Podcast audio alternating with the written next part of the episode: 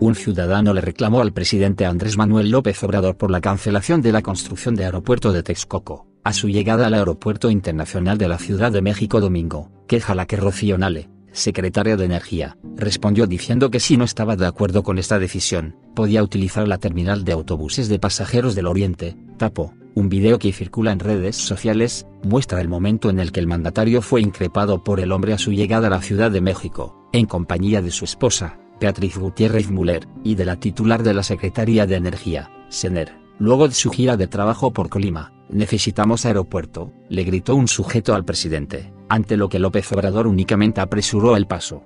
Arriba Texcoco, gritó el ciudadano, si quieres seguir escuchando más contenido importante, a lo largo del mundo no te pierdas ningún audio programa Ser Buenos y que cumplan todos sus sueños. Yo soy Javi Bale, y nos vemos en un próximo audio programa. Hasta pronto.